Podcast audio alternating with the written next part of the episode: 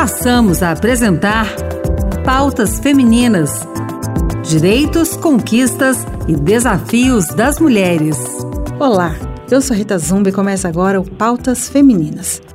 Quantas mulheres deixam de denunciar um agressor por medo do julgamento social e de perder para o abusador no tribunal?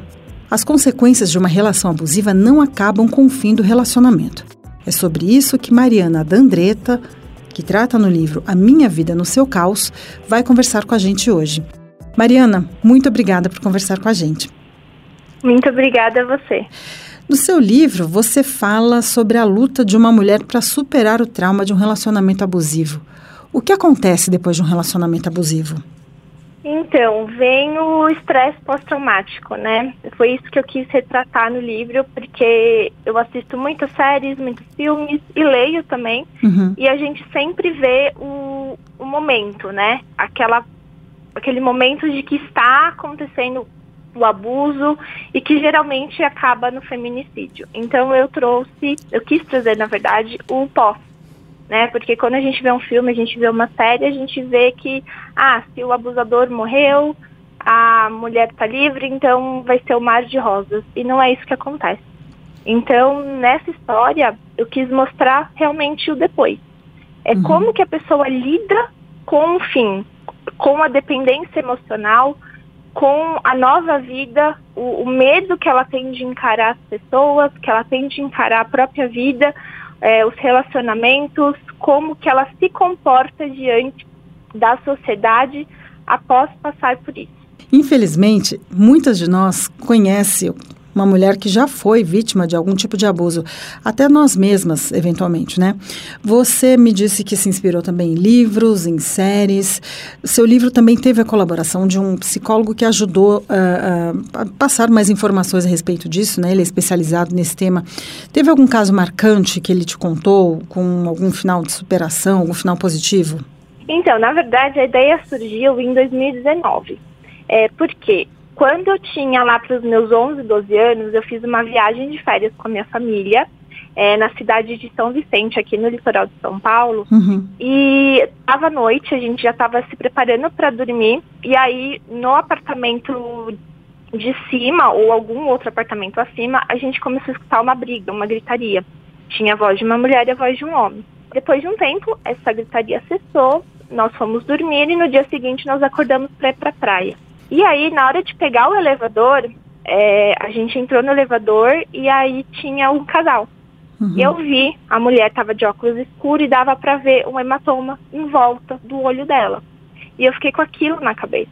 Tipo, eu fiquei pensando assim, o que que, tá, o que que aconteceu?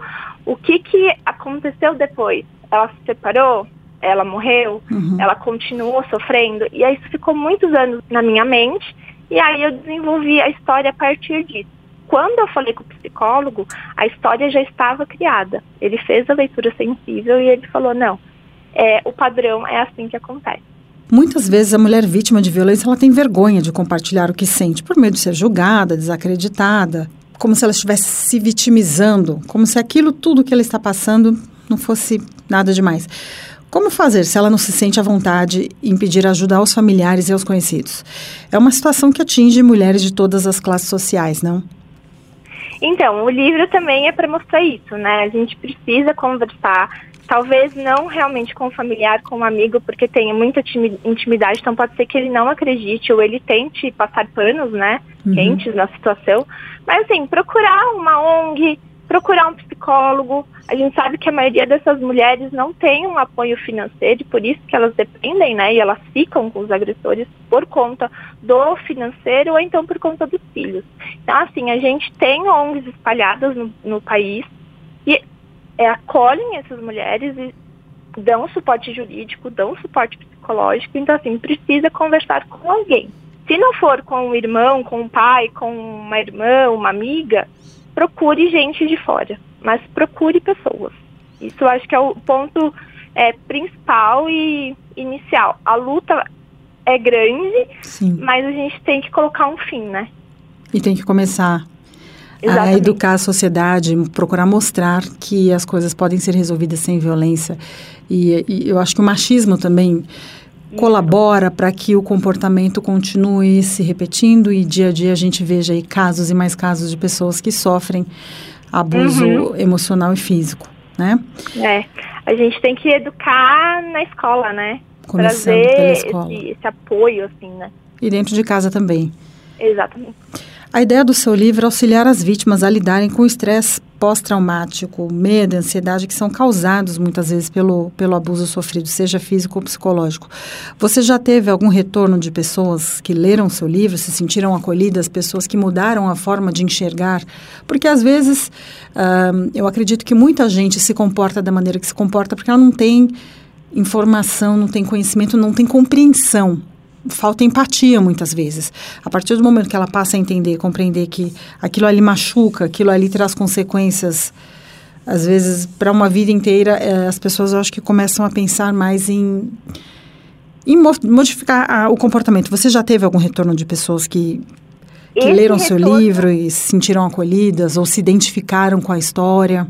Esse retorno específico ainda não, mas o retorno que eu tive foram de pessoas que ficaram assim enojadas, né? Porque eu é um livro forte, né? É, eu prezei muito para pela não romantização da história. Uhum. Então é um livro que tem cenas fortes. Então as pessoas que já leram, elas falaram caramba, eu nunca pensei que fosse realmente dessa forma, né? Porque a gente que está de fora é fácil a gente falar ah, só largar, é só sair. Mas não é assim que, que acontece, né? Tem o, o, o, abuso psicológico, tem a dependência emocional. Então, assim, se ainda pessoas que passam por isso não chegaram até mim e não falaram, pelo menos as pessoas que não passaram já estão aprendendo a identificar para ajudar uma possível pessoa também que fale com ela que está passando por isso. E para encerrar nossa conversa de forma prática, além de conversar, né, procurar ONGs também. O que nós podemos fazer para ajudar no dia a dia mulheres que sofrem situações de abuso? Porque você me disse agora aqui no livro, algumas pessoas já conseguem entender, identificar, ter mais empatia com mulheres que sofrem esse tipo de violência. O que a gente no dia a dia, sei lá, um colega, uma colega que está sofrendo esse tipo de situação, uma amiga, o que a gente pode fazer para ajudar? Ah, acolher, né? Um acolhimento, seja mesmo na conversa, ou seja falando, olha, tá aqui, eu vou com você na delegacia, vamos enfrentar isso, é, ou eu vou te levar no psicólogo, porque o psicólogo ele pode ajudar também na, na parte da denúncia, né? Uhum. E então é um acolhimento mesmo, é até a empatia, porque não é que não está acontecendo com a gente que nós estaremos imunes, né? Eu mesmo até falo, pode acontecer comigo, pode acontecer com a minha irmã, pode acontecer com uma amiga próxima. Então Sim. é esse acolhimento mesmo, é entender o que, que o outro está passando e que o outro precisa de ajuda. No caso, a mulher, né? Sim. Apoiar sem julgar, se possível. Exatamente. Porque é difícil, às vezes a gente julga justamente por não ser uma realidade nossa, por não compreendermos as razões da pessoa estar vinculada àquela outra pessoa e, sofrendo abusos e Sim, e teve leitoras também que tiveram essa mesma sensação de julgamento, assim. Eu não entendo por que, que ela está fazendo isso, mas então eu vou julgar, mas depois eu passo a entender o que, que uhum. aconteceu para ela agir daquela forma. Conversamos com a Mariana Dandreta, autora do livro A Minha Vida no Seu Caos, que fala um pouco sobre relacionamento abusivo e as consequências, o que acontece depois desse relacionamento abusivo. Mariana, muito obrigada por conversar com a gente. Muito obrigada, eu que agradeço. O Pautas Femininas fica por aqui. Obrigada pela sua companhia. Participe do programa com sugestões, comentários ou críticas pelo WhatsApp da Rádio Senado 619 8611 95691. O programa de hoje teve apresentação e produção de Rita Zumba, edição de Anderson Mendanha e trabalhos técnicos de Wellington Araújo. Até a próxima!